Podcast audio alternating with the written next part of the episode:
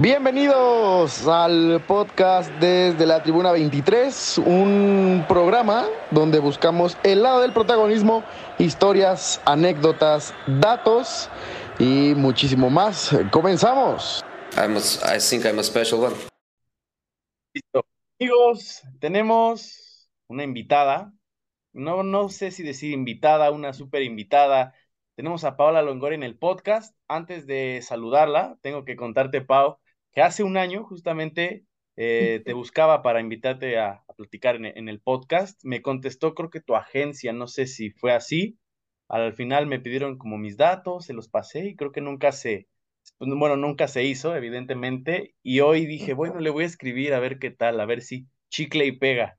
Y bueno, al final, al final pegó, Pau. Gracias por, por aceptar la invitación. Yo sé que la número uno del mundo es ocupada. Eh, me imagino que hay muchas cosas que hacer. Aquí tienes tu espacio, siéntete en confianza de platicar de lo que sea. ¿Cómo estás? No, muy bien, Gabriel. Pues bueno, encantada de estar aquí contigo. Qué bueno que, bueno, por obvias razones, no sé en qué momento pasó eso con la agencia, lo checaré, pero bueno, pues por fin nos eh, enlazamos. Ahora sí que gracias por esta invitación, por este espacio y encantado de que la gente pueda conocer, pues, qué hay detrás de Paola Longoria, hay muchas veces donde solamente se conocen, pues sí, gracias a Dios, los títulos, las medallas, claro. los récords, pero hay muchas cosas detrás de ganar una medalla y creo que esa es la parte bonita que me gusta siempre contar y, y de verdad platicarla con todos los que nos escuchan, porque soy de la idea, Gabriel, que si el éxito fuera fácil, todo el mundo lo tuviera. La realidad es que no. Eh, eh, pequeños y grandes esfuerzos día con día y así es como he consolidado pues una carrera de más de casi 24 años. Pau, justamente ese es el principal objetivo del podcast, como impulsar a la gente que escucha, que a veces, no sé, igual te pasó, que escuchaba hace ratito que eras, o uno de tus ídolos era Rafa Nadal. Por ejemplo, la gente, yo lo que busco con, con el espacio es que digan, es que como, como Paola Longoria en este caso lo logra, no sufrió, qué hizo para estar ahí creo que ese es el principal objetivo de, del podcast y qué bueno que, que coincidamos. Pau, a ver, para empezar, fuertes, en tres palabras, ¿cómo se definiría Paola Longoria? Disciplinada, apasionada y alegre. La verdad es que esas son tres de las cualidades mías.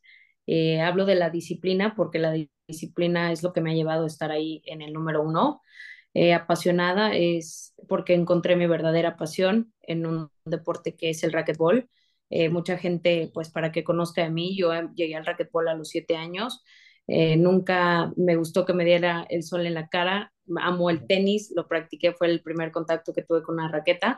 Pero bueno, sí soy muy fan de Rafa Nadal, de Serena Williams y de Djokovic. Y la realidad es que, pues no, no me, no, no me interesó practicarlo justo por esa razón. Sol pero nunca imaginé que dentro de todas las actividades que hice en un campamento de verano, gimnasia, natación, fútbol, básquetbol, porrista, pues me encontraría con mi verdadera pasión, que es el racquetbol. No te voy a mentir, al principio lo veía como un hobby. Creo que a los siete años no tienes idea hasta dónde puedes sí, llegar, claro. todo como, ay, sí, juego y, y así, los, sí, claro. como los demás deportes, hasta que encontré esa pasión que me ha movido, que me ha permitido conocer muchos lugares, tener los mejores récords, poderle gritar al mundo que hay una mexicana liderando el ranking profesional, pero también me ha enseñado una parte eh, en cuanto a mi personalidad. Él me ha hecho fuerte, me he caído, me he tenido que levantar, me ha enseñado muchas cosas el deporte. Y creo que eso es lo que realmente al final de cuentas digo, qué padre los reconocimientos, récords, títulos, pero es lo que realmente cuenta para mí en especial. Alegre porque siempre trato de ver la vida muy alegre, siempre creo que hay un lado positivo ante cualquier adversidad. Coincido. Y eso es lo que pues he tratado de hacer a lo largo pues de mi vida y en cada una de las situaciones que me ha tocado pues enfrentarme, ¿no? Ver ese lado positivo. Pau, ¿tu infancia cómo la recuerdas? ¿Se escuchaba? Y ya medio diste un poquito la, la introducción, que eras hiperactiva, tenías, eras una niña bastante movida, te gustaba andar de aquí para allá. ¿Cómo recuerdas tu infancia, Pau, que fue justamente en, en, en San Luis Potosí, que es de, de donde vienes? Una infancia, gracias a Dios, muy bonita. Eh, honestamente, vengo de una familia que le encanta el deporte, que nos dieron la oportunidad a mis hermanos y a mí de hacer lo que nosotros quisiéramos, pero que sí nos enseñaron y crecimos con la mentalidad de a lo que nos dedicáramos fuéramos los mejores. Siempre fueron las palabras de mis papás desde chica y yo crecí con esa mentalidad. Siempre era bien competitiva, si me tocaba hacer cualquier disciplina. Yo siempre quería ganar, dice mi papá que, que, que, le daba risa porque hasta cuando jugaba con mis primas o primos de que la traes o unas carreritas, me decía, o sea, ya estabas lista, parecía que era una, un maratón, o sea, cálmate.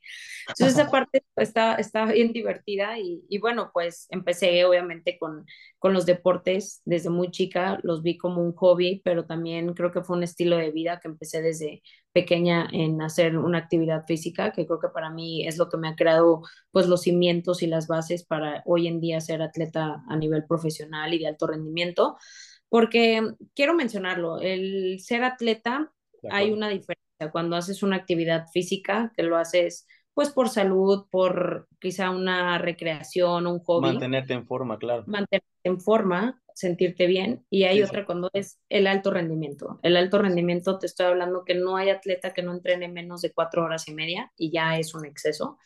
Y bueno, pues obviamente nos sometemos a unas cargas, pues la verdad, pesadas, a un calendario en el que yo en lo personal, hablando del racquetball, es un deporte que hay muchos torneos al año que sí siempre estoy ocupada, que tuve que sacrificar muchas cosas, la alimentación, el descanso, quizá en su momento mi vida personal, esa infancia de la que me preguntas, yo tuve una infancia muy bonita, pero no tuve la infancia normal. Desde chica empecé en este deporte y empecé a sacrificar pues cosas que quizá mis amigas, mis primas lo hacían de una manera normal y yo no lo podía hacer porque yo ya estaba a mis posibilidades o quizá en ese hobby de una o dos horas ya eran dos horas de mi día, a sí. diferencia de pues poder estar jugando, eh, pues otras actividades que quizá una niña de mi edad pues estuviera haciendo, ¿no?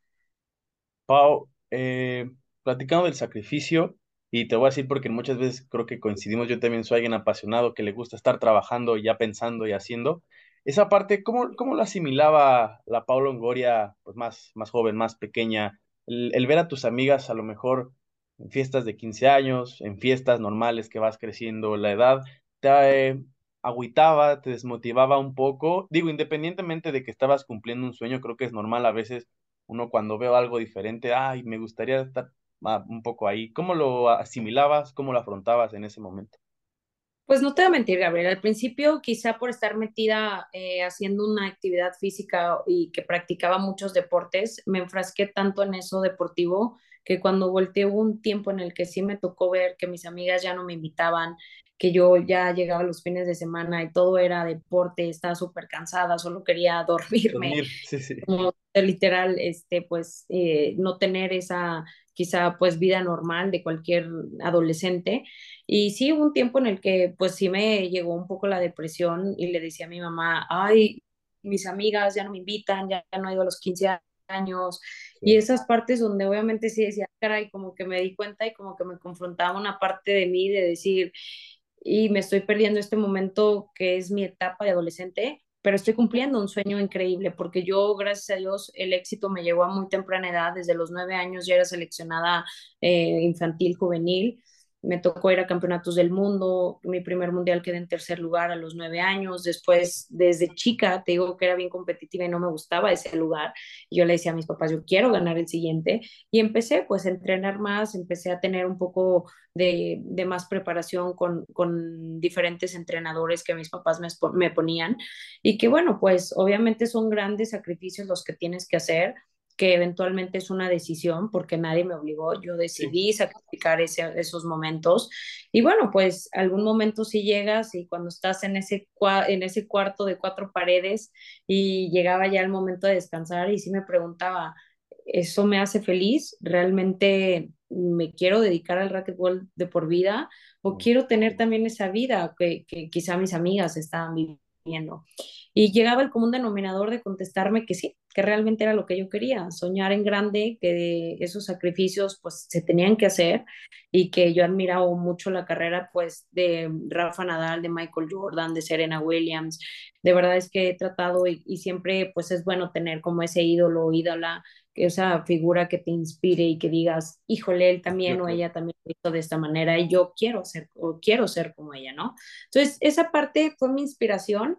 Quizá eh, los momentos complicados de mi infancia, pues me da risa porque cuando me preguntan qué le pedías a Santa Claus, me acuerdo que los primeros años eran juguetes, era pues todo lo que estaba de moda, ya sabes. Y cuando llegué a ser primer, eh, mi primer mundial, todo se cambió a raquetas, a, a cosas del deporte. Entonces, estaba muy, estaba muy chistoso porque cuando me juntaba con mis amigas, y era eso, ¿qué le pediste a Santa? Y yo, güey, yo puedo raquetas, o sea, raquetas, iba, eh, los nuevos, el nuevo equipo de la marca que yo quería. Accesorios, claro. Ajá, y todas me veían como, ok, está bien, pues cada quien. Y, y, yo, bueno, digo, sí, siempre viví y crecí con la muñeca, las Barbies, que soñabas y que decías, ay, el día de mañana esta muñeca me representa y, puedo ser quizá una Barbie deportista, ¿no? Claro. El, las Cabbage Patch, que eran mis muñecas también favoritas, me da risa porque mi hermano el grande siempre me molestaba, ay, esa cara de cochino, me cayó ya, no, y, nos peleábamos horrible porque todo él era videojuegos y jugar y toda esa parte, ¿no? Fútbol y todo. Pero bueno, pues son esos recuerdos que obviamente siempre están y van a estar en la memoria de cada uno, pero te das cuenta que al final no del todo, pues la vida era normal también, solamente que para mí era más el aspecto deportivo a que quizá el de otra niña normal de mi edad. Fíjate que ahora que lo platicas de esa forma, me acordé de cuando vino Ale Orozco al, al podcast y ella también decía más o menos igual, yo inicié a los 12 años sin competencias y ya literalmente era mi día, hoy voy a ir a nadar, quieres venir y lo único que quieres es, es descansar. A veces la gente cree que, que, bueno, uno es famoso y consigue títulos, medallas, todo es bonito y sí, claro que lo es, pero detrás también están cansancio, está entrenamiento en la mañana, luego en la tarde y luego descansa y luego recupérate, come bien. Son sacrificios que una vez que entras ahí, o ya lo dijiste, o los haces o te haces a un lado, pero eh, tienes que tomar esa decisión, porque evidentemente es una vida, a mí me gusta el deporte, lo practiqué, ahorita ya por la universidad opté por, por lo que, a lo que me quiero dedicar, pero en su momento igual quise dedicarme a full a full, hiciera gimnasio, descansa, come bien, son sacrificios que al final creo que mucha gente a veces no entiende y no está mal, pero creo que la, hay que estar ahí para entenderlo, ¿sabes? Claro, sí, yo creo que, bueno, pues nunca, eh, siempre he hecho, eh, ha sido uno de mis cualidades como el no compararme con nadie más. Eso me ha ayudado bastante en esa parte de decir, híjole, porque si me ponía como quiero la vida de mi amiga o quiero esto, desde ahí está mal. Creo que cada quien tiene su propia esencia y bueno, a lo mejor y sí, a veces dices, ay, qué cool o que sea en inspiración, ¿no? Pero bueno, pues yo desde chica tomé esa decisión eh, y creo que todos los atletas, el común denominador es que empezamos muy chicos, a lo mejor y otros un poco más grandes, pero son esos sacrificios que no vas a quitar para alcanzar el éxito, esas decisiones que en su momento, híjole, sí te juega un papel muy difícil en la cabeza, porque yo, por ejemplo, a los 18 años me estaba retirando de los juveniles y ya estaba ganando mi primer US Open. Ese torneo que para mí era lo guau en la liga profesional, estaba ganando a la número uno, fue el torneo que me abrió el panorama, que podía llegar a ser la mejor. Y fue ahí donde decidí irme a vivir a Estados Unidos. Yo salí desde los 18 años de mi casa, muy chica, me fui a vivir a otro país, dejé mi familia, mi cultura, mis tradiciones. Eh, creo que es un momento en el que te encuentras a ti mismo, donde empiezas a madurar y si no y si no maduras, el mundo te, come. Sí, sí, exacto, justo. Esta parte eh, fue muy importante para mí, creo que ahí es donde me forjó más el carácter, me dio la fortaleza de la que siempre ha sido una de mis grandes cualidades, ser una mujer fuerte, ser mujer, una mujer decidida, eh, una mujer que siempre tenía metas a corto, mediano y largo plazo, porque así lo quiero hacer y lo quiero decir, en el deporte como en la vida no puedes llegar a ser el mejor de un día a otro. Todo tiene metas a corto, mediano y largo plazo. Primero tenía que ganar los infantiles y juveniles, tenía que ganar los eh, mundiales, después el día de mañana la liga profesional, incluso estar en selección mayor y hoy es en día lo que he construido a lo largo de mi carrera deportiva. Entonces, me fui a vivir muy chica ya, Ese año nunca volví a ganar, mis amigas me hablaban, Pau, vienes el 15 de septiembre, te extrañamos y yo estaba de verdad súper eh, deprimida, eh, triste en ese momento porque yo decía, sí, no estoy ganando, acabo de ganar el US Open hace menos de siete meses, no, no he vuelto a ganar ni un, ni un torneo, eh, llegué a dudar de mi capacidad, llegué a dudar del talento que tenía, quizás solamente me comparaba y decía que tenía el, el talento para los juveniles y empieza a jugar tu papel súper difícil en tu cabeza de decir, ¿realmente lo, lo, gané por mi esfuerzo o fue suerte? Y, y me he dado cuenta que creo que el deporte nunca es de suerte, el deporte son éxitos que vas construyendo y que vas justamente día con día, pues tratando de lograrlo, ¿no? Porque el cuando te dicen suerte es porque, híjole, a lo mejor no ven esa disciplina y, siempre lo he dicho, cuando hablo con mi equipo y antes me decían suerte, yo volteaba y le decía, no, no me digas suerte. Yo prefiero éxito. Hemos preparado, yo prefiero éxito. Sí, claro. Porque suerte es para los que a ver cómo te va y no te preparas. Yo he hecho todo para prepararme, así que el éxito, por supuesto, debe de ser uno de mis palabras en mi vocabulario. Y si lo conseguía o no, era algo que me traía y me daba esa eh, como de confianza, como esa determinación de decir he hecho todo y porque el resultado no debe ser un éxito, ¿no? Entonces, así he construido mi carrera deportiva, ha habido altas y bajas, hay momentos donde, pues yo siempre lo he dicho, la vida no puede ser lineal, puede ser arriba, abajo, a veces subes, a veces vuelves a bajar. Y bueno, son esos golpes los que te hacen más humana, son esos momentos donde te das cuenta que que híjole, eh, a lo mejor ya a veces te acostumbrabas a ganar y ganar, porque a mí me pasó, la verdad, Gabriel, tuve un récord de tres años, ocho meses invicta, eh, por todo ese tiempo nunca conocí la derrota y no estaba preparada psicológicamente para cuando llegara esa derrota. Sabía que podía pasar, porque creo que cuando te metes una cancha o hacer una actividad física, cualquier deporte, sabes que puedes ganar o perder. Pero mi vocabulario siempre se, se transcribió en éxito, siempre era quiero ganar y cuando perdí, creí que era el fin de mi carrera deportiva, cuando me di cuenta que no, que realmente era algo normal que le pasaba a cualquier atleta, que quizá yo por mucho tiempo no lo viví, pero que por alguna razón llegó en ese momento. Pau, eh, antes de empezar a hablar de la salud mental, que me interesa mucho que, que lo platiquemos porque escuché algunas cosas que, que contabas, quiero que me cuentes o que platiquemos un poquito de aquel momento donde yo escuchaba, tú me dirás si es verdad o no, le ganaste a tu ídola, esa vez que ganas el US Open, a Ronda, a Ronda, ¿no? Le ganas a, a Ronda. ¿Cómo es primero llegar al US Open, que fue el primer título que ganaste y ya lo dijiste en un momento, de un momento a otro ya no conseguías nada y estar ya no viéndola, ya no admirándola, sino ganándole y obteniendo pues ese título que al final ya lo dijiste, te, te abrió el parámetro. ¿Cómo recuerdas ahora ese momento y cómo fue vivirlo? Ay, fue un momento increíble. Yo creo que son los momentos que te marcan y que, híjole, en, en, su momento llegué a ese torneo ni siquiera como la favorita, ni siquiera estaba en el draw principal. Año con año eh, lo venía jugando ese torneo porque la federación y la CONADE en su momento nos pagaban ese torneo como eh, pues preparación para el Campeonato Mundial Infantil y Juvenil, porque el US Open siempre era en octubre o noviembre y el Mundial siempre en diciembre. Entonces, no te voy a mentir, antes me tardaba más en subirme a los, a los aviones que en lo que llegaba y perdía, ¿no? Entonces era una frustración tan grande donde año con año yo me ponía como una meta de, bueno, mínimo avanzar una ronda más en este torneo, porque pues ni siquiera llegaba al draw principal. Cuando llego a los 18 años y empiezo a ganar los qualifiers, me meto al draw principal, empiezo cuartos, empiezo eh, semis, paso a la final y para mí era el sueño, o sea, yo ya decía, eh, no me importa lo que pase en mi vida, yo ya gané este torneo y, y, para mí lo era todo, ¿no? Entonces, eh, incluso me acuerdo que en esa final, pues mi mamá, que es la que siempre me trata de acompañar a todos los torneos, mi papá también, pero más a los de, con selección y, ellos siempre han estado atrás de mi carrera deportiva. Tú sabes que un atleta, pues al principio como todo no tiene deporte, no tiene apoyo y bueno, mi familia fue pues mi principal motor, los que creyeron en mí y los que siempre han estado ahí en las buenas y malas y ellos le apostaban a mi, le apostaban a mi carrera deportiva.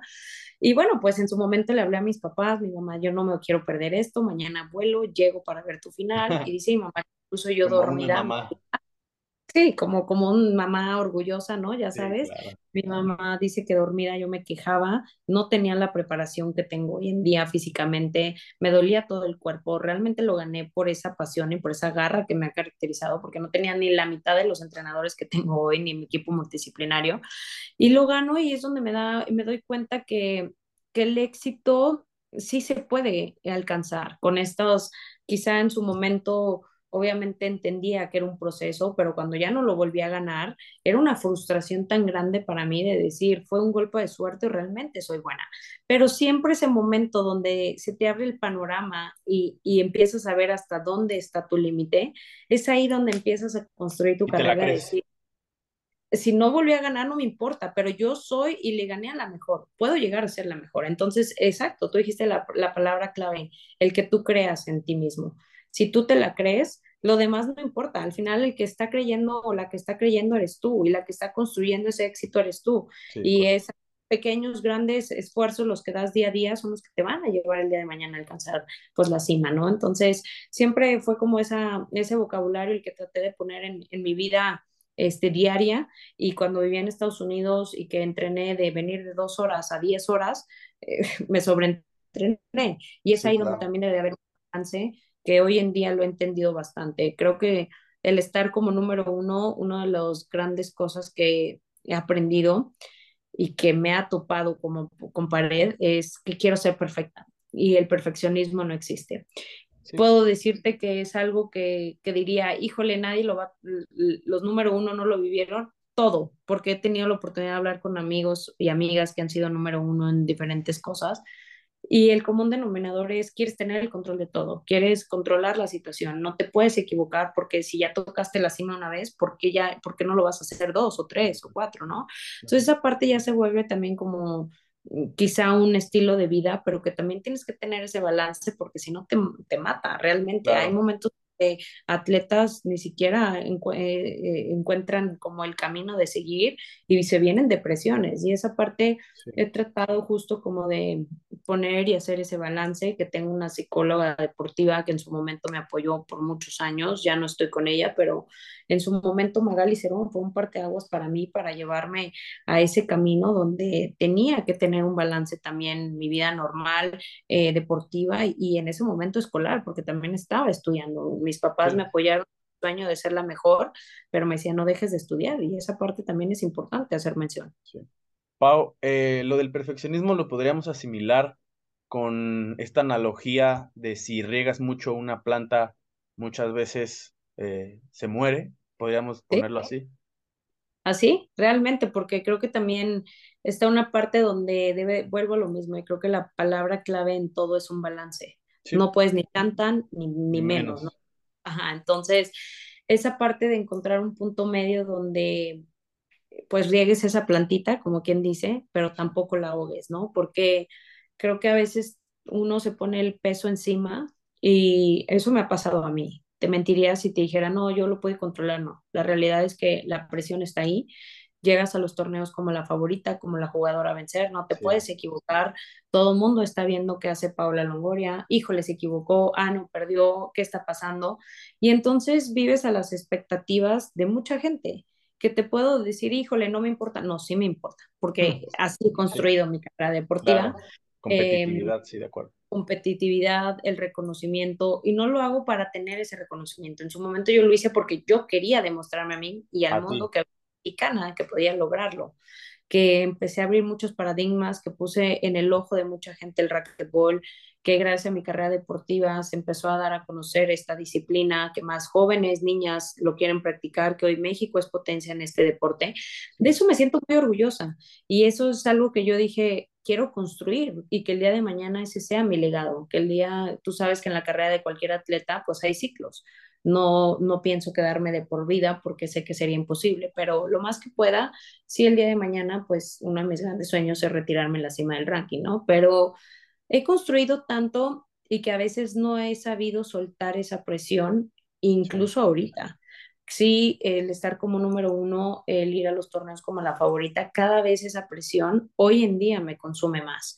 Hoy en día no me permito equivocarme, hoy en día quiero tratar de hacer todo perfecto, pero también llega un punto y ese balance ahorita en mi vida donde he entendido que, que el racquetball me ha dado tanto, que le estoy tan agradecida en muchos aspectos de mi vida y que también voy entendiendo que el racquetball solo va a ser un aspecto en mi vida, no puede ser mi felicidad completa. Entonces, es complicado, no te voy a mentir, Gabriel, pero creo que es algo que hoy en día me estoy permitiendo a mí misma conocer para el día de mañana que llegue el retiro, pues no me tome por completo el shock de, ay, ¿y ahora qué sigue? ¿Sabes? Sí, sí, de qué ahora qué hago con mi vida si nunca lo estuve. Sí, sí, he tenido la oportunidad de platicar con varios atletas y me dicen, no estaba preparado o preparada para mi retiro. Y hoy siento que mi vida no es la misma porque no tengo el reconocimiento, porque no tengo la competencia y todo. Y entonces es ahí donde vienen esos vacíos, esa depresión que nadie nos dice, porque cuando llegas al deporte, pues tu principal objetivo siempre es darlo todo y estar Entonces, creo que esa parte hoy en día, eh, en el punto en el que me encuentro hoy, me estoy permitiendo entender esas cosas.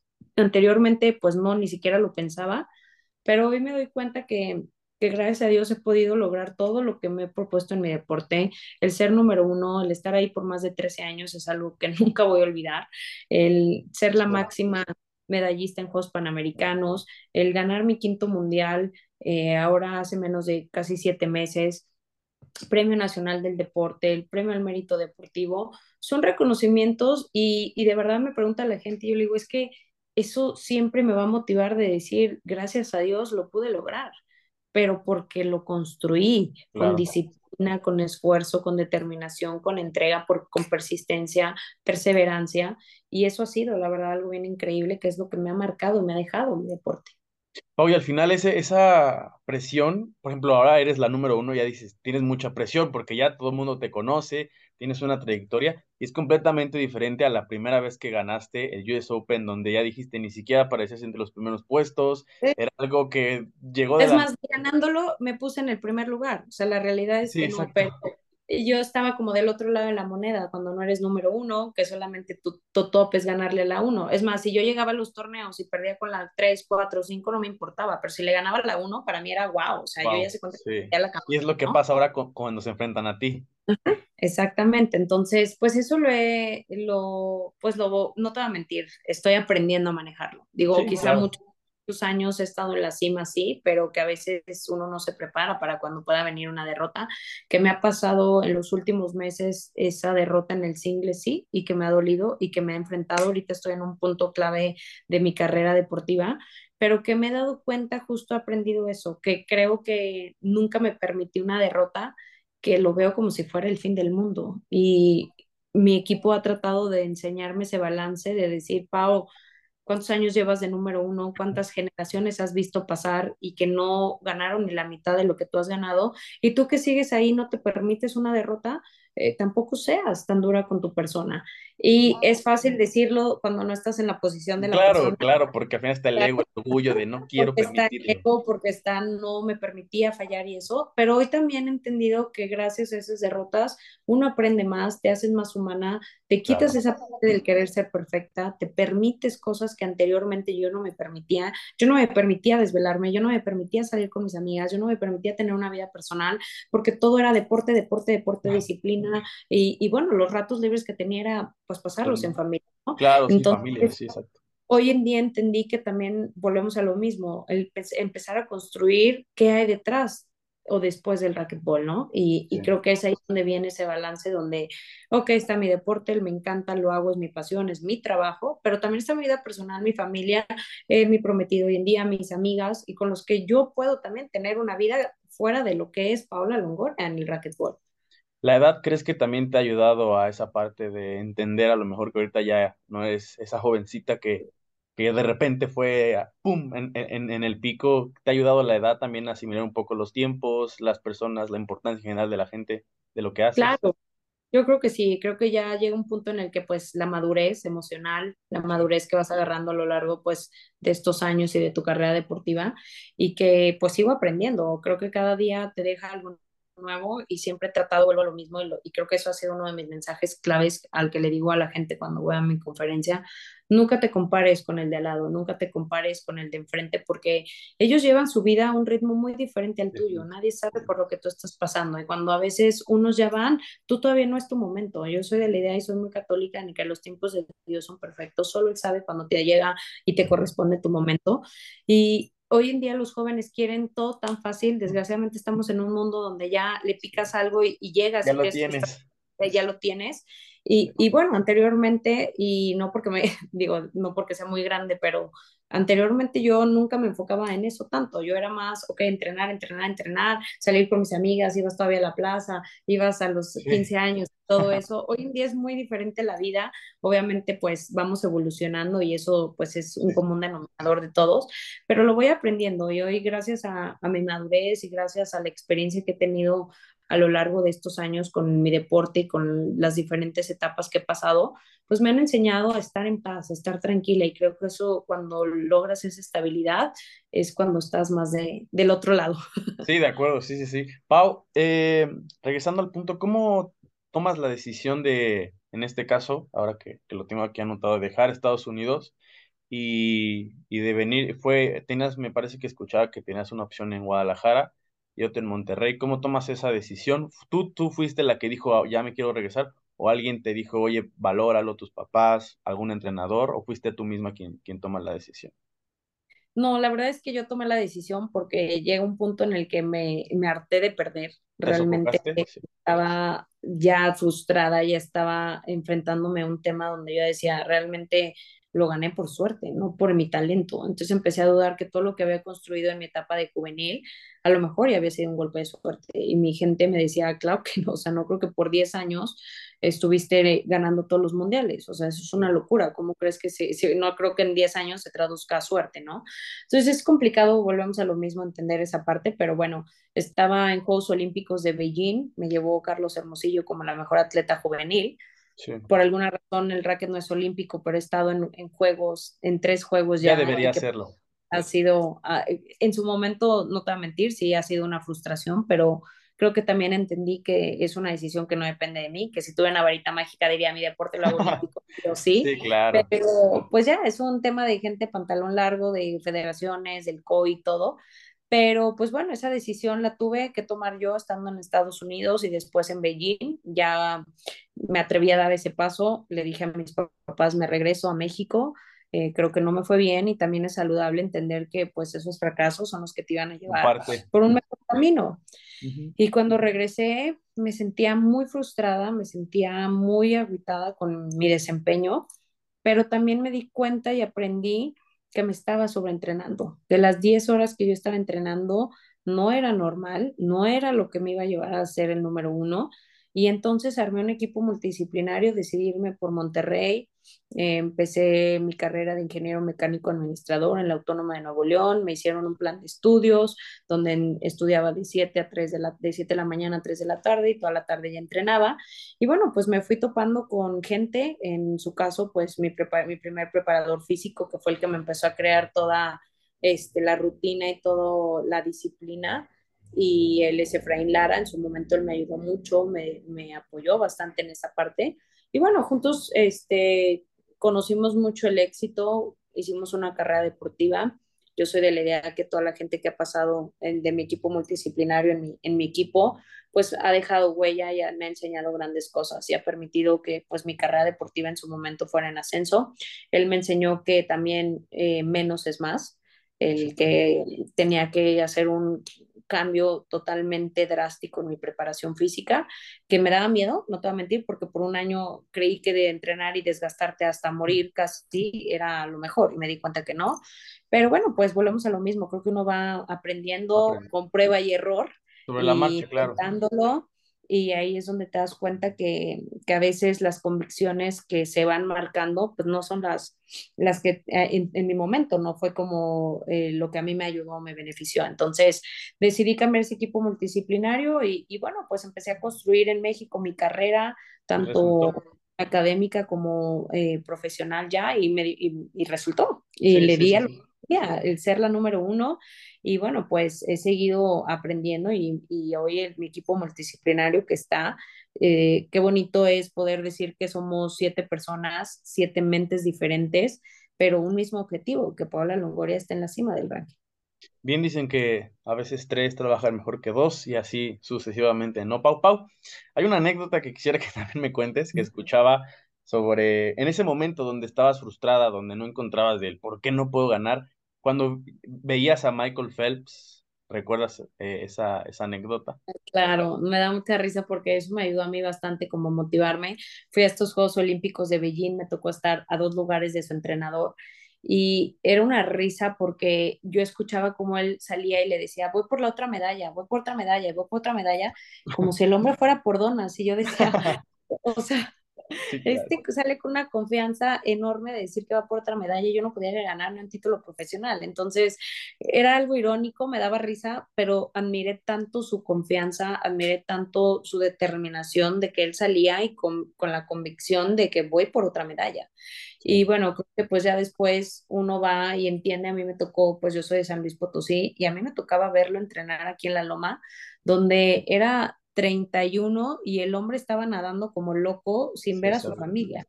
Y es ahí donde, pues sí, sí te, te empiezas a confrontar a ti mismo de, esos son las decisiones, esos son los sacrificios, que uno tiene que hacer para tocar el éxito y que también son decisiones que uno tiene que estar convencido de que las quiere hacer y que las va a tomar por sí solo. Y los sacrificios incluso eh, obviamente la decisión es difícil tomarla, pero cuando te gusta algo, ya no te, siento que no te cuesta tanto. Evidentemente hay algo que, una parte que te dice, ay, está más complicado tomar la decisión, pero si te gusta, si lo disfrutas, que ese sacrificio hasta la pasas, la pasas bien yendo a entrenar temprano, comiendo sano, el día que recibes Yo creo que hoy en día ya, ya se volvió un hábito sí, exacto, disciplina, ya, sí, sí, es Parte, ya es parte de mí. Me da mucha risa porque hay veces que me dicen, eh, Pau, tienes vacaciones eh, una semana.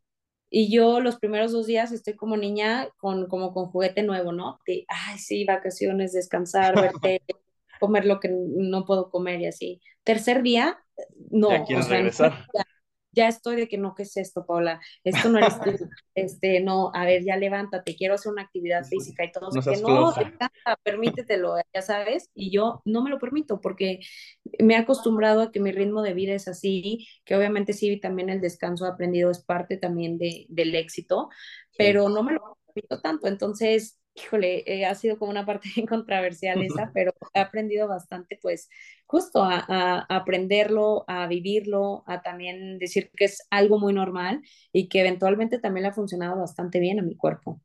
¿Cómo pasa Pablo Longoria su, su tiempo libre? ¿Te gusta ver series, alguna película, eh, música, eh, salir a un café? Ay, todo lo que mencionaste me encanta. Literalmente, ver series, películas, eh, pues sí, salir por un café, me encanta ir de compras. Eh, tengo eh, seis perritos, son seis ah, wow. estar con ellos. tengo dos en Monterrey, cuatro aquí en San Luis. Cuando vengo a visitar a mis papás, ellos me los cuidan. Entonces, ha sido bien padre porque digo, bueno, pues me encanta viajar, viajar en el aspecto no de deporte, sino ir a una de hacer actividades diferentes. Soy súper eh, con extrema, me encanta la adrenalina, aventarme de un paracaídas. Eh, o sea, soy mucho de esa parte porque me, me he acostumbrado, siento que mi carrera sea como, cuando como cuando eras chiquita, ¿no? Estar acá, para acá. Estar, acá, hiperactiva, como que vivir esa adrenalina y a veces me da risa porque hasta mis amigas, ya cálmate, estamos de vacaciones, no queremos que ya siéntate. ya siéntese, señora, ya sabes, exacto, ¿no? Exacto. tirar carrilla. Y yo de que, no, no, a ver, ya, ahorita vengo, voy al gym, voy a hacer poquito ejercicio, ahorita regreso. Mis amigas, güey, sí voy a hacerlo. O sea, vea que se te acabe toda esa adrenalina y regresa. ha sido bien padre, pero creo que hoy en día eh, lo disfruto mucho, tanto con mi familia, pues con mi novio, con, mi, con mis amigas, que que me conocen y que saben cómo soy yo, que es mi esencia, y ya todo el mundo, lejos de criticarme, es como les da risa de, sí, sí, ándale, te digo. Ya te conocemos. Ya te conocemos, ya ahorita y seguimos, ¿no? Entonces, pues es muy padre porque vas construyendo esas relaciones, esas amistades que pues te aceptan tal y cual eres y que puedes ser tú y que esos son los bonitos momentos donde dices, ok, aquí no soy Paola Longoria, aquí soy una más. Y, Sí, y claro. Ya no soy la estrella, soy uno de tú, de tu círculo, ¿no? Exactamente. Pau, ya, ya lo dijiste. eh, veía una foto justamente hoy, eh, no la había visto, pero creo que ya te vas a casar, ya te casaste, algo más o menos, ¿no? No, me dieron anillo hace un mes. Ah, te dieron anillo, era- exacto, exacto. Me caso el próximo año, si Dios quiere. Este año es, la verdad, un año importante para el deporte, en especial para mí. Ya clasifiqué a Juegos Centroamericanos, a Juegos Panamericanos de Santiago en Chile. Y bueno, pues tengo la liga profesional. Entonces, pues este año sí le dije que ¿A no, full? pero hasta el siguiente a full. Y bueno, creo que también eso es padre cuando encuentras esa persona que te entiende, que te apoya, que no te presiona. Y, y hemos hecho un gran equipo. Y creo que también eh, esa parte de mi siguiente etapa como mujer es también vivirla. Por eso te digo, estoy descubriendo cosas nuevas. Eh, estoy muy contenta viviendo y disfrutando esta nueva etapa que anteriormente siempre la soñé, pero que llegó en el momento adecuado adecuado, y sin que forzarlo, ha- ¿no? sin forzarlo y que me ha, la neta, me ha enseñado cosas bien padres que pues me tocaba vivir y que yo decía, ay, qué cool. Y pues bueno, pues a, a darle, a, a preparar todo. Y que no es fácil porque, pues, Ay, andar con la número uno del mundo. Oye, ¿quieres ir a comer? No, pues que tengo que dormir, me tengo que entrenar, tengo que viajar, mañana tengo competencia, tengo entrenamiento, ¿no? Ese tipo de cosas. También está padre encontrar quien entienda los tiempos. Y ese balance, yo creo, y creo que Exacto. cuando hay admiración en la pareja y que, pues, eh, por ejemplo, yo con Jeff, que es mi prometido, él también tiene su trabajo y que nos toca estar en vacaciones y a veces me dice, oye, Pau, tengo que contestar estos correos, tengo que tomar estas llamadas y yo, dale, o sea, no pasa Mm, nada, sí. nos apoyamos, él sabe como cuando yo estoy de viaje ahorita que, por ejemplo, eran vacaciones de Semana Santa y él decidió, pues justo hace un mes, dijo, antes de que te vayas a tu torneo por 10 días, Aprovecho. Yo no sabía la sorpresa Ah, que ¿no? me tenía. Y, y bueno, pues fue todo lo que, lo que él, pues la verdad, este, planeó. Y, y bueno, creo que él pues ya ha entendido cómo ha sido mi calendario, cómo es mi vida y creo que él también se ha ajustado a eso. Entonces encuentras ese balance, vuelvo a lo mismo, De de, de tener un apoyo y de que alguien que venga y sume en lugar de restar. Que sume, sí, exacto. Pau, hablando de momentos padres, de momentos sentimentales. 2008, eh, entre bueno, 2010, quise decir, 2010, cuando oficialmente, tú me dirás, estoy correcto en, la fecha, eres la número uno del ranking. Así es. ¿Cómo, cómo lo asimilas después de, no sé si te pasó, que de repente te sentaste y viste, bueno, después de todo el sacrificio de no haber ganado en un rato, hoy soy la número uno del mundo y algo que, que nadie había conseguido, pues, en el país de México.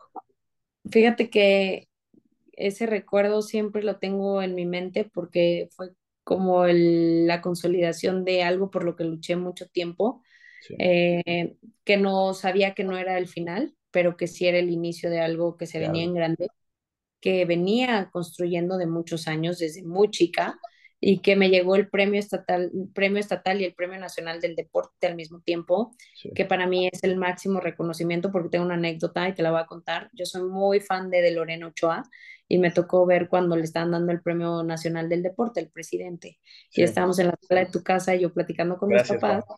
y, y le dije a mis papás, yo algún día me voy a ganar ese premio. Entonces, cuando viene ese premio en el 2010, el año del bicentenario, mi primer año de número uno, me acuerdo que yo iba en camino a dar un juego de exhibición a Japón y prendo mi teléfono en la conexión este, que hice y empiezo a ver en mi teléfono, eres la mejor atleta de México, Premio Nacional del Deporte, ¿qué se siente? Necesitamos una entrevista. Y a la primera persona que le hablé fue a mis papás y decirles, ¿se acuerdan? Claro. Les dije que yo me iba a ganar ese premio, hoy es una realidad. Y es ahí donde empiezas a construir y ver que todos esos Ah, sacrificios, todas esas. Pues valieron la pena y que empiezas a construir que a lo mejor y no era el final de mi carrera, era el principio, como te lo digo, de algo padre que se venía, pero que fui construyendo y que vas viendo que, que de verdad los sueños y las metas se pueden cumplir, que ese sueño hecho realidad venía ahora también otra parte y otro reto de no nada más es llegar a la cima, es saberte mantener. Y para mí fue un gran reto el 2010 de decir, voy a demostrarme a mí, porque todo he tratado de demostrárselo a, a mi persona y retarme a mí misma de que no había sido un golpe de suerte. Porque viene entonces esa parte a jugarte de nuevo ese papel. ¿Lo gané por suerte o real lo gané por mi, Mérito, por mi sí. trabajo? Y entonces fue ahí donde me empecé de nuevo como a cuestionar, pero donde también me puse ese reto y llegó el siguiente año de número uno, eh, el que seguía, el que seguía, yo gracias a Dios son 13 años de número uno y que hoy volteo y digo, no es que no es suerte, todo ha sido el fruto de mi esfuerzo, de mi dedicación, de las veces que me caí, de las veces que me tuve que levantar, de las veces que lloraba, de las veces que me lesioné y tuve que salir adelante y que sentía que no me iba a levantar de esa. Y hoy en día, hoy lo disfruto y aunque me sigo eh, cuestionando mucho de cuando, cuando pierdo, también me doy ya ese permiso de entender que es algo muy normal de cualquier atleta. Sí. Wow. ¿Hubo lágrimas en ese momento de emoción, de sentimiento, de no mames, valió la pena? ¿Pasó alguna lágrima? He llorado y el racquetball creo que eh, me ha dado, te lo he dicho, muchas cosas súper importantes y súper bonitas en mi vida, pero creo que eso de los de sentir el gritarle al mundo de que eres el mejor en algo, pocas personas tenemos ese privilegio y cuando yo lo logré, no sabes, me sentía como niña chiquita con juguete nuevo. Yo decía, es que esto es lo que yo quería. Como en dulcería, claro. Eh, eh, eh, haz cuenta que tenía yo todo un buffet de chocolates, que son lo, es lo que me gusta, ¿no? Entonces yo no sabía ni cuál agarrar y viví mi sueño, no te voy a mentir, estar en portadas de revistas que toda la vida soñé salir, estar en eventos sociales que me invitaban, cambió mi vida por completo estaba en una ciudad, en, cada día en una ciudad diferente, vivir todo ese éxito, trabajar con marcas que toda la vida soñé también y que, que, me empezaron a patrocinar. Y creo que construyes esos sueños, esa magia, pero también fruto de tu esfuerzo, fruto de tu dedicación. Hoy en día estoy trabajando con varias marcas como patrocinadores que le apuestan a mi carrera deportiva, pero que es un compromiso de ganar, ganar, de hacer una, una mancuerna donde creo que esa es la parte también importante de hacer ese deal con la marca de que gracias a tu marca y gracias a lo que yo represento hacemos un match. Entonces, eso, eso ha sido muy padre, es algo que he aprendido en mi carrera y que lo disfruto. Y entonces vienen esas mieles que yo le llamo del deporte, que vienen todo ese reconocimiento, que viene todo lo porque lo por lo que trabajé y lo que he construido con mi carrera deportiva y que ahí también es un agradecimiento hacia mi deporte, hacia mi cuerpo, hacia mi mente, hacia mí misma de decir, Pau, qué fregón que nunca te diste por vencida. Tuviste la, fuerza, la mentalidad, eh, la convicción de que estabas hecha para este deporte y, y, hoy te puedo decir que si yo me retiro en este instante, te diría que me voy feliz, me voy contenta, me voy satisfecha con todo lo que he logrado, pero que todavía quiero más, que siempre he sido una mujer de retos y que, bueno, que sigo disfrutando. Yo creo que la clave de mi éxito es que sigo disfrutando mi deporte, que me sigue apasionando estar en una cancha de racquetball, que para mí es un privilegio, no una obligación. Y creo que cuando todo se transcribe en eso, es mucho más fácil encontrar esa pasión y seguir haciendo lo que te gusta. ¿Recuerdas cuál fue esa primera marca con la que colaboraste? Porque escuchaba que al principio como que les decían, oigan, pues quieren patrocinarme y te decían como, no, no. No, no, ahorita no estamos, este, gracias. ahorita no estamos patrocinando, ¿verdad? No, pero pues sí, creo que también es un, eh, volvemos a lo mismo, así como fue un proceso en el deporte de llegar a ser la mejor, también era un proceso de que la gente conociera el racquetball, de que las marcas eh, también creyeran que no fue nada más un golpe de suerte, que realmente era un trabajo que se venía haciendo en muchos años, que el racquetball se puso en los ojos de mucha gente. Y bueno, pues todo eso, mi primer marca, mi primer patrocinador en su momento fue Evalue. Fue una el señor Carlos Bremer, el que me abrió las puertas y me apoyó. Después la Universidad Autónoma de Nuevo León. En su momento, cuando vivía en Estados Unidos, el señor Jorge Ramos, este, que era alcalde de Tijuana, porque yo llegué a representar Baja California por mucho tiempo también. Hoy en día llevo casi más de nueve años representando a Nuevo León. He estado con Banorte, he estado con, bueno, estoy con Nike, con Coca-Cola, con Powerade, con, con Red Bull. Este, y bueno, Banorte, he tenido, la verdad, pues ahorita todos mis, mis eh, patrocinadores, Head, Sub-Zero, el laboratorio TX, eh, MKM, la otra casa de bolsa, este, Cefreight de camiones, o sea, ha sido un Al final sí creció la lista. Sí creció, Sammy, es que sí, o sea, está bien padre porque ahí te das y te vas dando cuenta de todas las colaboraciones que he podido hacer, te digo, de estas campañas, de estar en una de Liverpool, como de una de las mujeres más influyentes, en la revista de Forbes, estar Ah, dos veces en la, en la portada. Era un sueño, Gabriel, que para mí en su momento muy chica yo decía, wow, o sea, qué padre lo que estoy viviendo, pero fruto de todo mi esfuerzo. Y, y creo que esa es la parte bonita que eh, hoy que me dedico también a dar conferencias, es lo que comparto con la gente, es lo que realmente eh, vengo a dejar ese legado de decir, quitémonos ese cliché de que un mexicano o mexicana es el enemigo de otro mexicano, De o que una mujer es el enemigo de otra mujer.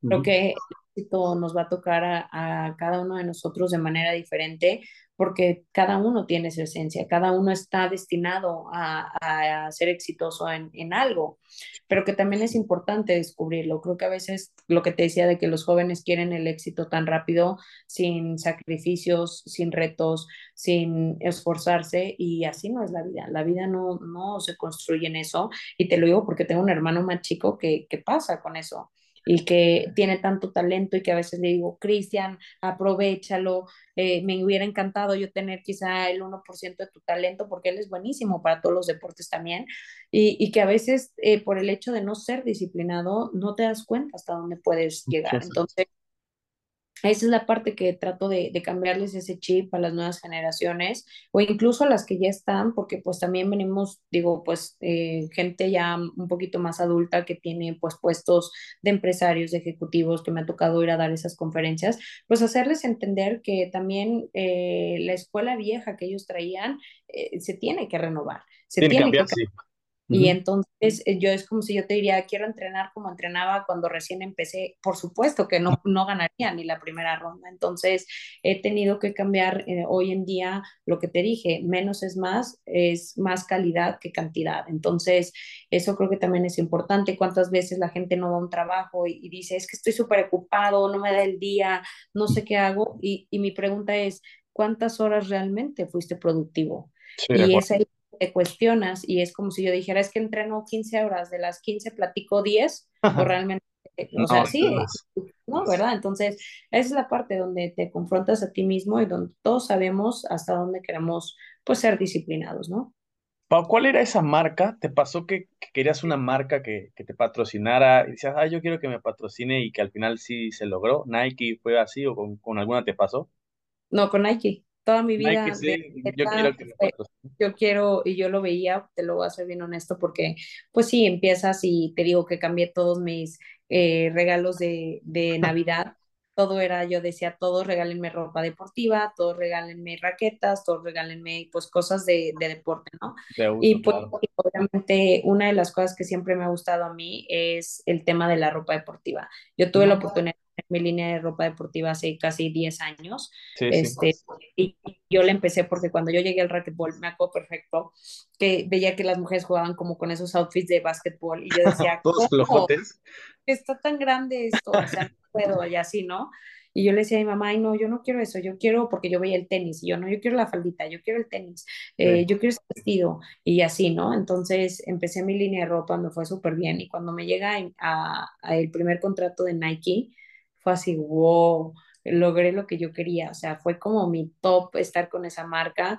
He tenido ofertas de otras marcas deportivas que no te voy a mentir, pues también digo, me gustan y son muy buena marca, pero creo que cuando llega esa marca que construye también tu identidad, pues te quedas de por vida. Sí, Llevo 10 te gusta. años con Nike, hoy ha sido increíble poder, eh, pues yo escoger mis outfits, eh, ver el apoyo que me han dado, los tenis que me diseñan, hubo un tiempo que yo me esguinzaba y yo usaba tenis con tobillera dentro, con estilo de Nike, entonces digo, creo que cuando eres ya ese atleta que, que de verdad le escuchan que tu voz es importante en la marca, pues también se siente padre y se siente que tu esfuerzo ha sido pues valorado. Pau, eh, antes de pasar a, una- a un tema que quisiera que, que toquemos, también involucra en parte la, la, la cuestión mental. Eh, el 2011 yo escuchaba que tu equipo te decía que en Guadalajara no se podía perder la, la de oro. Escuchaba en esos momentos, yo recuerdo Guadalajara, yo tenía nueve años, me acuerdo muy bien porque pues es Guadalajara, México, albergaron los Juegos Panamericanos, Sí, literalmente en todos los canales estaban hablando de la competencia ¿cómo recuerdas en específico? Yo sé que, eres ahora quien más medallas tiene en pues, Panamericano, que fuiste a Toronto, Lima, etcétera, etcétera, pero en específico en tu país, ¿cómo fue Guadalajara 2011? Ay, la mejor experiencia de mi carrera deportiva, el jugar en casa, el jugar en mi país, el ver un estadio lleno, el que en su momento fue la primera dama, Margarita Zavala, a ver mi final, estaba el gobernador de Jalisco y, y todas esas autoridades que, que sí, no te voy a mentir, tenía el nervio y era las palabras de mi equipo eran no se puede perder la medalla. Eh, me habían dado todo el apoyo de la CONADE, en su momento Bernardo de la Garza, para tener un, todo equipo multidisciplinario. Entonces, híjole, no me permitía no ganar, ¿no? Pero viene algo y volvemos a lo mismo creo que el de arriba es el que manda el cómo, cómo deben de ser las cosas y llega un momento en el que la semifinal me esguinzo, estaba durmiendo en el servicio médico con la pierna dentro de una cubeta porque tenía un esguince de segundo grado, eh, tenía que jugar la final al día siguiente, no sabía si iba a poder lograrlo, me habían inyectado ese desgaste que, que yo venía ya arrastrando pues justamente para lograr esas medallas, pues se reflejaron en la competencia. Entonces, fue un parteaguas de, de sacar también esa mentalidad que venía construyendo con mi psicóloga. Y me acuerdo perfecto que ese juego lo gané muy mental, gané 11-10 en el tercer set, acaba de perder el primer set, el segundo todo el mundo era de dale, Pau, tú puedes. Y, y, yo sentía el peor dolor en mi tobillo y era una frustración de que no podía correr pero también dije, creo que si le doy esas señales buenas a mi cuerpo, así tenga dolor, mi cuerpo va a funcionar. Si yo me siento positiva y me siento segura, pues lo voy a hacer. Entonces, eh, fue eso, realmente de creerla, de soñarlo, de trabajarlo y le gano el segundo set a Ronda Rousey y la, el tercer set me acuerdo que ahora me jugó un papel cuando yo iba ganando casi 10-5, estaba un punto, dije, ya tengo la medalla de oro. Y en eso me empieza a hacer el 16, 17, 18 y se me va el 10-10. Y mi entrenador tiempo y, y, y, me perdí. O sea, en ese momento fue como, wow, como si yo iba ganando y ya estaba. Ya te sentías campeona y, de repente. Y es ahí donde mi psicóloga me dijo, hey, hey, hey, conectamos de nuevo. ¿En qué momento nos vamos de nuevo ya al, al futuro? El futuro no sabemos qué va a pasar. O sea, aquí estamos presente, conéctate. Mi, mi, mamá no hay segundas oportunidades. Mi mamá brincando casi toda la grada a decir, dale, Paola, todo lo que te preparaste. Y bueno, pues sí, fue la verdad uno de los mejores momentos de mi carrera deportiva que lo tengo muy marcado, donde pues jugar en casa, todo el estadio gritaba, Paola, México, están mis amigas, el estadio estaba a reventar, mucha gente se quedó afuera. Y, y de verdad eso para mí fue, hace cuenta que vivir mi sueño hecho en una película, el, sí, mi gente, toda, todo, toda la buena vibra que estaba ahí. Sí. Y después de eso, ganar y ser un, un ícono para mi deporte y para mi país. El llegar a Toronto como la, bandera, como la banderada de la delegación mexicana, que volvemos a lo mismo, ahí ya llegas con ese protocolo de estás al frente de una delegación tan exitosa, no te puedes equivocar, tienes que... Eres tú, sí, sí, Entonces, me da mucha risa porque me tocó que, que, me tocaba estar en el servicio médico, masaje, terapia un día antes, íbamos un poco abajo en el medallero y me acuerdo perfecto escuchar las palabras de eh, Alfredo Castillo.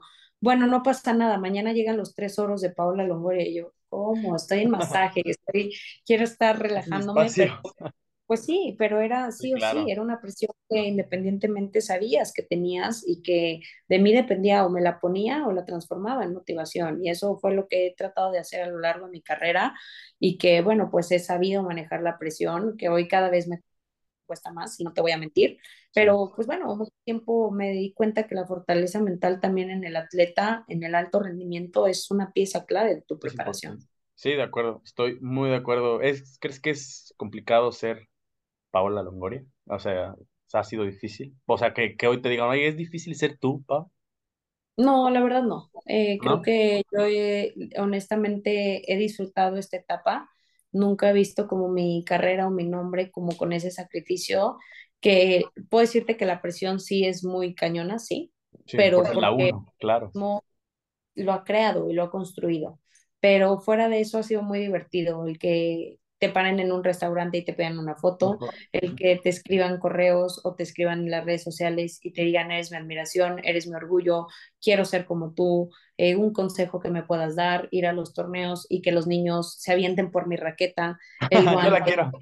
Yo la quiero. Está bien padre, porque eso es lo que yo viví desde chica, el crecer y ver la carrera de Rafa Nadal cuando tuve la oportunidad de cenar con él en Acapulco. Yo parecía una niña chiquita haciéndole una encuesta, entrevista, y todo mi papá me decía, Paola, cálmate, y yo, es que es el número uno, es mi ídolo, o sea, no sé, estoy diciendo, ya sabes, ¿no? Oye, eso no lo sabía. ¿Cómo? Digo, perdón que te interrumpa, pero ¿cómo fue Haciendo un breve paréntesis. porque me invitaron al abierto mexicano eh, de Acapulco, Y, me acuerdo perfecto que ese fin de semana Rafa decidió no jugar por la molestia que traía en la muñeca. Y yo no puede ser posible, yo lo quería ver jugar. Ajá, ya sabes, ¿no? Yo me hago que estaba viendo, y mira que soy muy fan del tenis, estaba viendo a Del Potro, porque creo que ese torneo lo ganó él. Y, y guau, el tenis que estaba jugando él, pero yo decía, yo quiero ver a nada. O sea, no me importa nada más, ¿verdad? ¿No? Entonces, me, acuerdo perfecto que le escribo al organizador y le dije, oye, por favor, aunque sea, consígueme un, un autógrafo de él, una foto o algo, ¿no? Y me dijo, déjame, le escribo a, este, a su manager y a su tío y pues déjame ver, ver qué puedo hacer, ¿no? Y yo, le va. No te miento, a los 10 minutos dice que sí, que te invita a cenar y es en su casa y todo. Yo, ¿cómo? O sea, yo estaba que me volvía loca. Y mis papás fueron conmigo y me acompañaron y fue una de las mejores, quizá, cenas que he tenido en mi vida. El escucharlo, el aprenderle tanto, el preguntar, el tener la oportunidad de preguntarle cara a cara miles de cosas de qué significa ser el uno, aunque en su momento yo ya lo era, para mí era como si estuviera hablando con alguien diferente, ¿no? A mí. Entonces, también fue aprenderle muchas cosas y, admirar y conocer a uno de tus grandes ídolos, ídolos perdón, y te das cuenta que gracias al deporte, lo que puedes construir, lo que puedes lograr, y creo que eso fue, pues la verdad, uno de los momentos más importantes también de mi vida. Aparte se ve que es un tipazo, o sea que es tipazo. No, no, es un tipazo, la verdad. Eh, tiene una calidad humana increíble, es un campeón en toda la extensión de la palabra y si ya lo admiraba en esa cena, bueno, yo decía, Dios mío, ¿qué es esto? Oye, eso es esa parte importante. A veces, yo no, no soy deportista, pero yo a, a los atletas que admiro, los admiro obviamente por la calidad que tienen dentro del deporte en el que se desempeñan, pero también por su calidad humana, cómo se relaciona con la gente, qué tanto, eh, qué tan, qué mensaje transmite, qué legado deja, y creo que ahorita lo que hemos platicado, así es Paula Longoria, ¿no?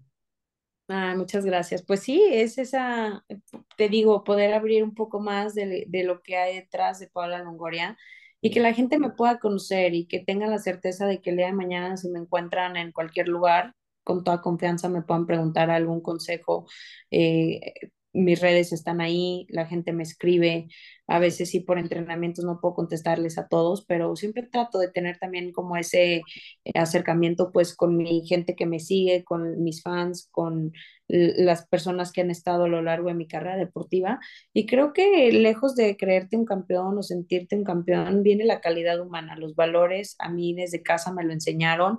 Mucho tiempo que no era la número uno, me, me tocó construir ese camino. Y hoy que lo estoy, creo que lo único que ha cambiado es la disciplina. Fuera de todo lo demás, sigo siendo la misma persona, la misma mujer que de desde que nací, que más madura, que sí, que más disciplinada, sí, pero que también tiene esa calidad humana de ponerse en los zapatos de cualquier otra persona y entender que la vida no siempre va a sonreírnos y que también he entendido que hay momentos donde brillas y otros momentos donde estás en la oscuridad. Mi camino así fue para llegar a ser el número uno y que me ha tocado también esas derrotas que han venido a marcarme y a enfrentarme a mi persona de decir, cálmate, mm, esto es normal. Sí. Pau, entrando en la parte final de la plática, y digo, podría pasar yo ahora preguntándote y platicando eh, a gusto. Quisiera que platiquemos un poquito del tema del récord, eh, la anécdota, todo lo que engloba. Me, me interesa saber cómo, o sea, qué ocurre, cómo ocurre, porque escuchaba que platicabas que quien tenía el récord decía que ni, ni, una mujer lo iba a romper, y menos mexicana. Y viene Paola Longoria con el orgullo y para demostrarse. claro que sí, se lo vamos a romper. ¿Cómo fue, pues cómo fue, este canadiense, King Maselenchu, que mucho tiempo fue el número uno y que también de verdad ha roto y puesto muchos récords en el racquetball. Eh, me acuerdo que él tenía el récord de los 127 partidos consecutivos. No me acuerdo cuánto se traduce eso en, en tiempo invicto, pero bueno, yo tengo 152 y lo hice en tres años, ocho meses me acuerdo perfecto que él dijo, ninguna mujer, ninguna mexicana, sabiendo que yo estaba de uno, siento que me la tiró directa a mí, este, va, a romper mi, récord, ¿no? Y el momento en el que él se le ocurre declarar eso, pues para mí fue como, no, te voy a demostrar que sí puedo, te voy a enseñar de lo que las mujeres también somos capaces. Y no te voy a mentir, nadie me pidió que lo hiciera, yo lo hice, fue una decisión mía, pero fue una decisión... Prendió la mecha.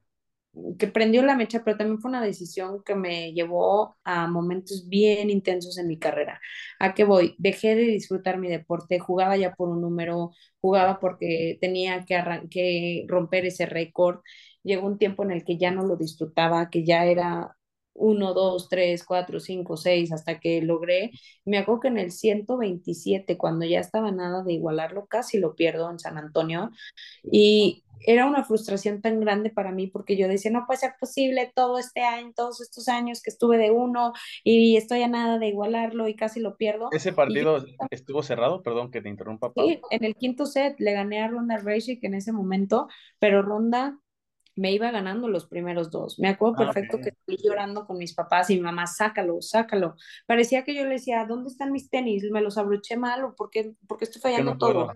Ajá, y era e igualar el récord ahí. Entonces creo que en esa parte mental también me presioné demasiado, me puse de, verdad como ahora sí la expresión, perdón, la vara muy alta, pero me di cuenta que, que, que de verdad podía y por algo yo decidí aventarme ese reto. Entonces, estando ahí, que me sacó mi fortaleza mental, las ganas de decir no me voy a rendir, ya lo hice mucho tiempo, estoy a nada de igualarlo, si lo rompo no, ya solo lo voy a hacer por el ego mío de decir, claro que puedo, ¿no? Entonces, pues fui y gané ese partido en San Antonio.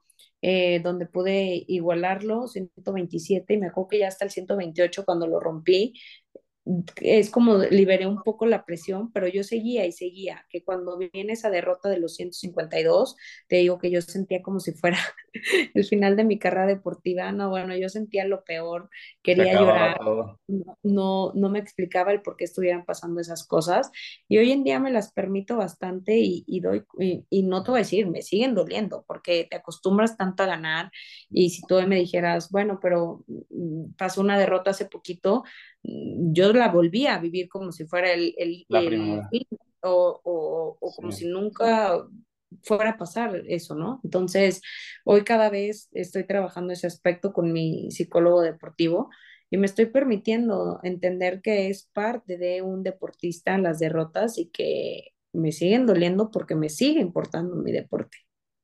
Pau, ¿qué viene ahora en estos momentos? Ya platicamos un poquito que eh, es un año importante para tu carrera deportiva, pero escuchaba que te gustaría ser la directora de la CONADE. Eh, yo digo, no, no quiero que aquí en este momento asimilemos que el retiro está cerca, pero ¿cómo se visualiza Pau en unos años? Digo, en este año deportivo es, complicado, competitivo, pero a futuro, después de que te cases, de que lo disfrutes, ¿qué proyectos tienes en mente? ¿Tienes alguno a corto, mediano o largo plazo?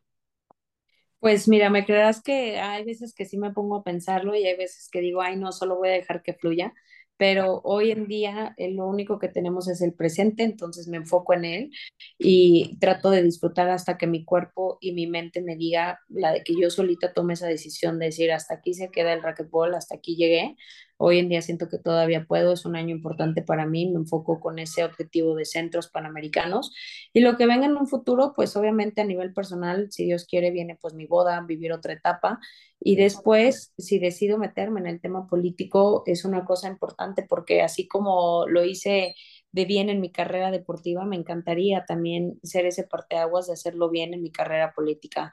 Hay muchas cosas que están en juego y creo que como deportista me ha tocado vivir la falta de apoyo, me ha tocado ver cómo el deporte mexicano hoy en día está pasando por uno de los momentos más complicados de todos los sexenios y que bueno, pues creo que eh, cuando tienes en tu mentalidad el tema de ayudar, creo que eso puede construir algo muy bonito, pero cuando tienes, volvemos a lo mismo, el ego dañado es lo que te lleva a no apoyar a la gente. Entonces, creo que desde ahí he aprendido bastante y, y, vengo de una familia que me ha dado esos valores, que me, ha, me han enseñado que sí, que no, y que cuando tenga la oportunidad de apoyar, pues hay que apoyar y crecer con, con, esa gente. Entonces, si me toca por el día de mañana en un futuro estar en una posición política, pues tenlo por seguro que mi objetivo, mi objetivo siempre va a ser el apoyar y el poder hacer cosas buenas para el puesto en el que me corresponda, ¿no? Eh, quiero y tengo la ilusión de ser mamá, es uno también de mis grandes etapas y bueno, me encantaría que... ¿Un número específico, Pau? Dos, quiero dos. Ajá. Okay, okay, Pero la verdad, dos hijos, este, niño, niña, me encantaría, sería mi wow, ¿verdad? Pero bueno, uno dice y el de arriba dispone, entonces de acuerdo. Esa, esa parte me encantaría también vivirla y bueno, me encantaría también estar muy pegado a mis hijos y creo que vengo de una familia súper muégano donde pues, conmigo mucho hermanos, con mis papás, y me encantaría hacer eso también el día de mañana con mi propia familia. Entonces, creo que dependiendo de la vida, donde nos vaya acomodando, no veo tampoco el hecho de poder dedicarme el día de mañana a televisión, estar en algún programa, estar en, alguna, en un programa deportivo, tener la oportunidad de ir a Juegos Olímpicos con dos televisoras. Y bueno, tampoco me cierro esa posibilidad. Creo que hay, gracias a Dios, eh, he tenido diferentes propuestas. Ya será a ver en, en dónde el de arriba nos pone en un futuro. Sí, de acuerdo, sí, sí, sí, estoy de acuerdo. Pau, esta última sección del podcast es divertido, son varias preguntas rápidas, con opciones, la, la que más te guste, yo te las voy diciendo y tú eliges, ¿va? Va, venga. ¿Frío o calor? Calor. Ok, ¿playa o montaña? Playa. ¿Pastor o suadero? Pastor. Bien, ¿Jamaica u horchata? Jamaica. ¿Cuál es la mejor botana para Paola Longoria? un chocolate o unas papas. ok, ¿y cuál es el mejor chocolate? ¿Tienes alguno que te guste? Sí, el cookies and cream de Hershey. Es bueno, sí es bueno, ah. sí es bueno, estoy de acuerdo. eh, tú, bueno, ya, me imagino que ese es tu helado favorito. Sí, cookies and cream, me encantan. Y tengo un patrocinador que es de nieves y se llama Sanmi, y de verdad, las paletitas chiquitas de chocolate son mi, bueno, debilidad. las, las tienen que hasta controlar mis papás de ella. Paola, yo sí, ya sé, lo siento, pero Yo te es mi, la nieve, todo, sí. Pero bueno, es parte de. Ok, si no hubiera sido el racquetball, ¿a qué deporte te hubiera gustado dedicarte? Eh, tenis o golf. Ok, ¿a qué equipo de fútbol le va Paola Longoria? Si es que le vas, obvio. Sí, Tigres y Real Madrid. Ok, me gusta, me gusta. eh, bueno, ¿tus papas favoritas? ¿Tienes una papa favorita? Sí, mis los taquis. Los, ¿Los morados o cualquiera? Sí, los morados. Los morados. ayer, También, ayer también tenía un invitado y también ama de sí, los, los, los, taquis morados. Ajá. ¿Con, qué, ¿Con cuál de tus hermanos peleabas más? ¿Con el grande o con el chico? Tú que eres la del medio. Con el grande. ¿Sí? ¿100%? Sí. Sí, porque al chico le llevo nueve años, entonces Eras el más chico como nació, aconsejar, era- cuidar. el chico era como mi muñeco, dice mi mamá. Yo, yo literal, yo era, yo le cambiaba el pañal, le daba el biberón, jugaba con él. Y hoy en día entreno con él y me llevo increíble con mis dos hermanos, pero con el de arriba era bien molestona, yo, yo era mala en ese aspecto. Él era muy bueno y yo era de ya hay que hacer travesuras, porque tengo que era bien intensa yo. Sí, y tu hermano, no, nos van a regañar. él era todo, ay no, Paola, ya, pórtate bien y así, ya sabes. Ajá. Pau, eh, el atleta al que más admires, Eh, Michael Jordan. ok, me gusta. Eh, ah, ¿tu comida favorita? Sushi. En mi otra vida siento que fui coreana. También es el sushi, bastante bueno, siempre queda. Sí. ¿Cuál, cuál es la mejor comida de San Luis? Las enchiladas potosinas. Uf. ¿Son muy buenas? No las, o sea, me imagino que Bien, tienen algo distinto. El día que vengas a San Luis te vamos a llevar por unas. Estoy de acuerdo, estoy, estoy dentro. Pau, y por último, las últimas dos. Si hoy tuvieras a la Paula Longoria de chica, que era hiperactiva, que la metieron a cursos de verano para que se controlara, aquella Paula Longoria que se encontraba en una mala racha y que no sabía cómo salir después de ganar el, el US Open, eh, ¿qué le dirías? ¿Qué le diría la Paula de hoy, 10 de abril? Sí, 10 de abril del 2023. Yo le diría que nunca se dé por vencida, que si el éxito fuera fácil, todo el mundo lo tuviera, que lo construyera día con día, que viera la oportunidad a través de esas derrotas de sacarle algo bueno, un, un, aprendizaje, porque creo que una derrota siempre te trae eso. Y le diría que me siento muy, muy orgullosa de, de la persona en la que se va a convertir me, me representa en todos los aspectos, en tanto, pues sí, en, en lo personal, en lo deportivo, en lo académico, en, en todos los momentos de quiebre. Y lo único que sí le diría es disfruta cada momento, aprende y abraza el éxito y la derrota de la misma manera para que entiendas cuál es la diferencia cuando te toque vivir esas, esas victorias.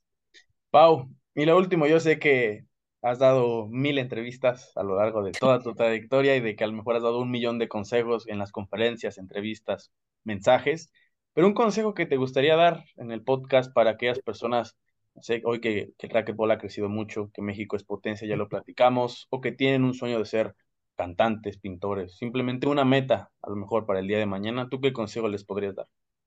Yo les digo que luchen por sus sueños, que nunca se den por vencidos, que no permitan que alguien venga y les diga que no se puede, que los límites los pongan ellos y no permita que alguien venga y les diga no tienes el talento, no tienes el swing, no tienes eh, quizá el éxito. A mí me pasó y yo no me conformé con eso, busqué como sí y creo que eso es la vida. La vida es de retos, la vida es de caídas, la vida es de levantarte con más fuerza, la vida es sonreírle, verle siempre un lado positivo. La vida es de obstáculos porque vuelvo a lo mismo, la vida no es lineal, vas arriba, bajas, es como una mentada rueda de la fortuna, a veces estás arriba, a veces estás abajo, pero pues que disfruten el camino, que encuentren su verdadera pasión, porque creo que esa es la que mueve todo, la que te hace crecer, la que te hace caerte, la que te hace madurar, la que te hace aprender, pero la que todo, la que te hace seguir. Creo que cuando encuentras tu verdadera pasión no es una obligación, es un privilegio, haces las cosas por convicción y creo que el éxito es mucho más fácil alcanzarlo de esa manera. Así que lo único que puedo decirles es que sean felices, que disfruten todo ese proceso y que si no llega tampoco el éxito, no se sientan mal. Creo que eh, lo más importante siempre es intentarlo, siempre dar tu 110%. Y si alguna vez intentaste algo y por alguna razón no lo conseguiste, solo siéntete satisfecho, satisfecha de haber dado siempre tu mayor esfuerzo.